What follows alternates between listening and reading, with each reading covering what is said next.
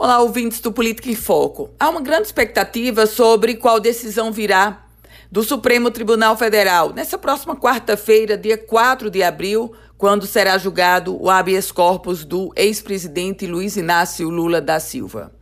Na pauta do STF, não estará a situação de Lula ser ou não ficha suja. Aliás, a decisão do Tribunal Regional Federal da Quarta Região já traz essa definição. O ex-presidente Lula é ficha suja porque foi condenado em segunda instância.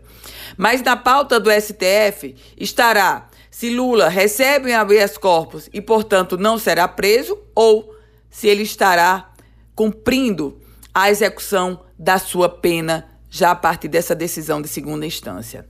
Politicamente, nós temos uma implicação direta.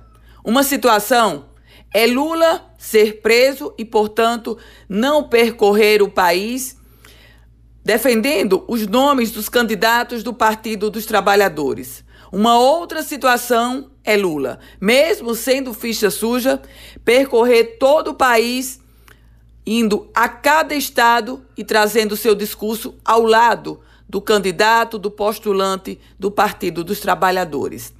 Essa situação jurídica envolvendo o ex-presidente Lula, ela é acompanhada não só com atenção pelo Partido dos Trabalhadores e seus pré-candidatos, mas, sobretudo, claro, pelos concorrentes do PT.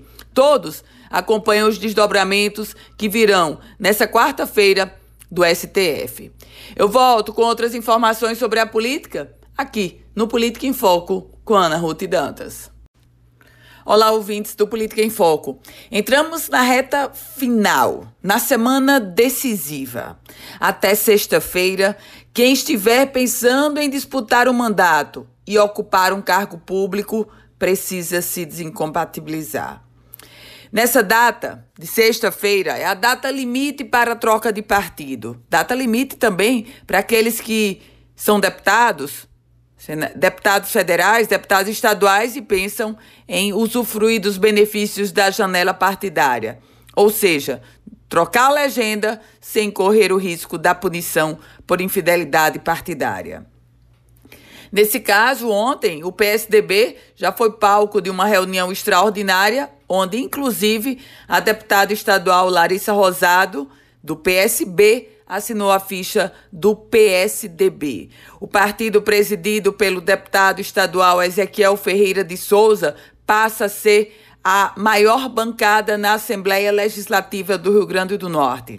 Mas em se tratando dessa data de sexta-feira e do processo de desincompatibilização, necessariamente, o governador Robson Faria vai ter que fazer uma mini reforma administrativa, já que alguns dos seus auxiliares de primeiro escalão deixarão os postos para entrarem na disputa de 2018. Por exemplo, por exemplo, o secretário de Assuntos Fundiários, secretário Raimundo Sobrinho, vai ser candidato pelo PSD.